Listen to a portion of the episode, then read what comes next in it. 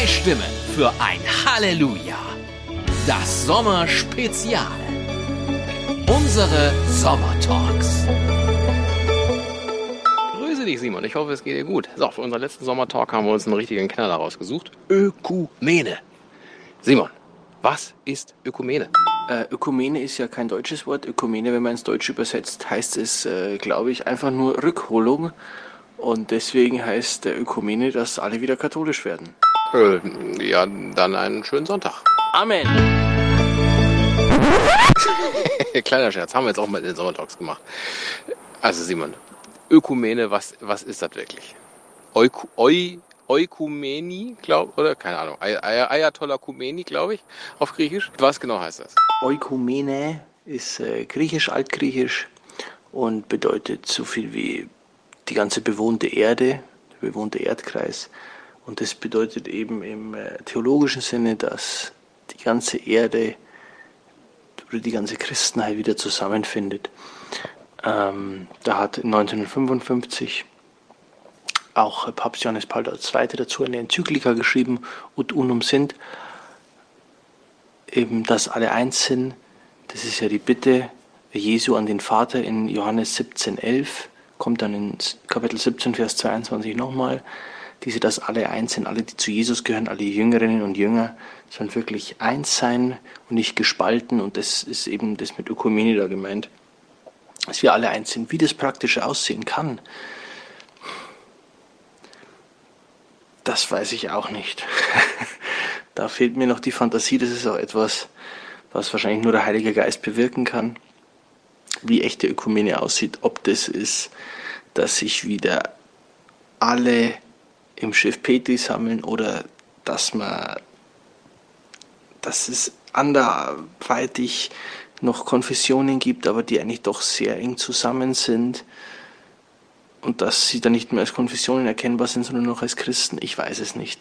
Auf jeden Fall Ökumene bedeutet eben, dass der ganze bewohnte christliche Erdkreis, also im theologischen Sinn Ökumene, der ganze bewohnte christliche Erdkreis äh, zusammen steht, zusammengehört und nicht mehr gespalten ist.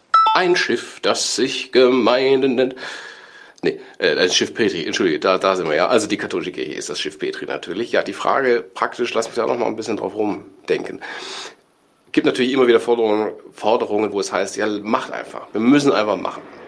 Und da würde ich dann doch sagen, ist natürlich schwierig, weil entweder alle werden wieder katholisch oder alle werden evangelisch. Das heißt ja, zum, zum einen Teil muss es dann immer heißen, hey, gebt mal das auf, was ihr seit 2000 Jahren jetzt macht. Oder hey, gebt mal das auf, was ihr seit 500 Jahren macht. Und das, glaube ich, wird kein Teil sagen. Geil, machen wir, hören wir auf. Äh, katholische Seite natürlich, wenn man sagt, das sind geoffenbarte Wahrheiten, da können wir nicht sagen, dann komm, ne, sehen wir nicht so eng. Äh, und auf der anderen Seite natürlich auch Dinge, die sich dann lange etabliert haben. Also du könntest ja nicht sagen, okay, kommt alle wieder in die katholische Kirche. Ähm, aber verheiratet sein, wenn ihr Pfarrer seid, schlecht, Pfarrerin auch vor allem. Uiuiuiui, also da, da, da ist äh, komisch deswegen die Frage, wie kann das überhaupt funktionieren? Auf der anderen Seite ist es natürlich auch eine schwierige Position zu sagen, wir machen nichts, der Heilige Geist wird es schon fügen irgendwie. Das ist natürlich auch komisch. Das ist so ein, ein, eine Zerrissenheit, die man da aushalten muss. Ähm, die aber entweder man kann sie völlig ignorieren, weil es einem wurscht ist, oder man leidet auch so ein bisschen daran, nicht wahr? Also ich glaube schon, dass Gott Vater äh, da jetzt nicht mit, so mit mit einem lachenden und einem weinenden Auge da drauf guckt, sondern ich glaube schon, dass beide Augen weinen. Aber was spricht denn dagegen, Simon? Vielleicht nähern wir uns mal so noch. Wenn man einfach sagt, hey, wir sind ja alles Christen. Wir, haben, wir glauben alle an das Glaubensbekenntnis von Nicea. Lass doch einfach manche Sachen einfach machen. In der Praxis einfach machen. Und das also so Learning, Learning by Doing oder so, weißt du? Also, dass du sagst, wir, wir lernen dann, wie es in den Statuten funktioniert, wenn es sich einfach schon als pastorale Praxis etabliert hat. Geht das? Ja, gute Frage, Dominik. Was spricht dagegen, das einfach zu tun? Oder kann man es einfach tun und die Lehre zieht danach? Also,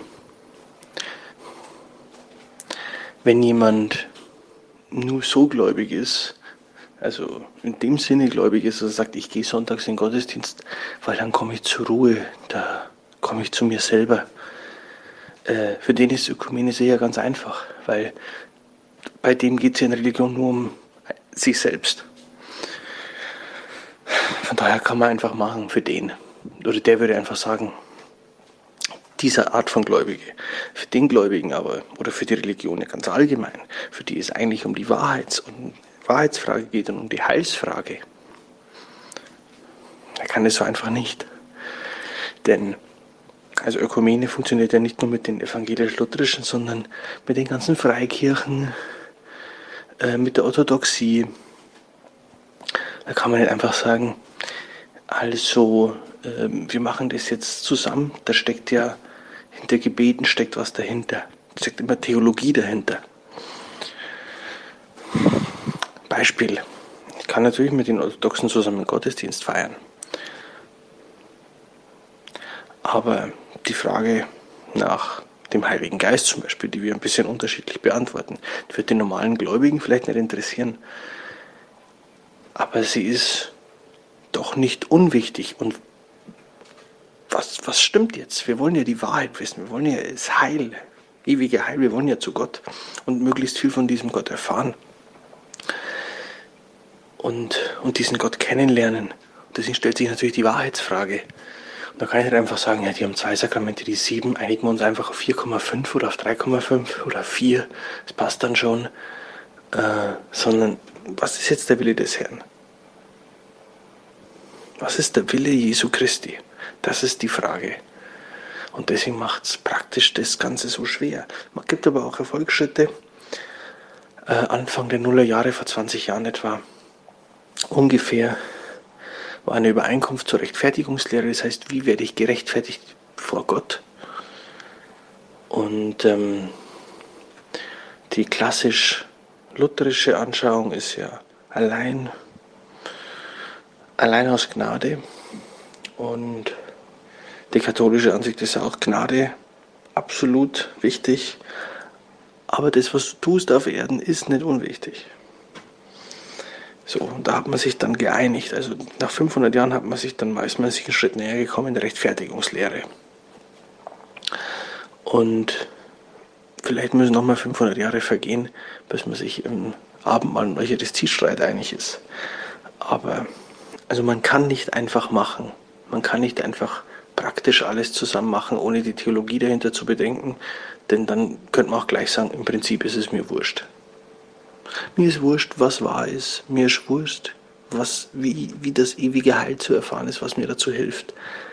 Ist, mir eigentlich wurscht. Dann kann ich praktisch ganz viel machen. Dann kann ich mit allen, dann kann, auch, kann ich, dann bräuchte man eigentlich nicht nur äh, überkonfessionell christlich, sondern kann ich auch sagen, dann mache ich mit allen Religionen, weil es ja eigentlich wurscht ist. Es geht ja darum, dass, also, so, um was geht es dann noch? Und deswegen kann, muss die Theologie da einen wichtigen äh, Baustein haben angetrieben gerne von der Praxis, dass man zusammen sein will und ist ja auch der, der Wunsch Jesu an den Vater ut unum sind. Ich will, dass alle eins sind, aber äh, nicht einfach vorpreschen, sondern äh, das muss, das muss gut, gut äh, durchdacht sein, was jetzt die Wahrheit oder gut, gut im Gebet mit dem Herrn errungen sein, was ist die Wahrheit und worauf können wir uns da einigen und was ist einfach Quatsch. Also halten wir fest, wer Ökumene einfach machen will oder einfach macht, der hat den Glauben nicht verstanden. Das ist jetzt ein kühner Satz, auf den wir wahrscheinlich festgenagelt werden könnten, aber erinnern wir uns an die letzte Folge. Vielleicht ist manches ja auch doch ein unnützes Wort, nachdem wir gerichtet werden. Was ich sagen will, einen schönen Sonntag. Amen. Zwei Stimmen für ein Halleluja. Das Sommerspezial. Unsere Sommertalks. Ja, der Bums wird passen.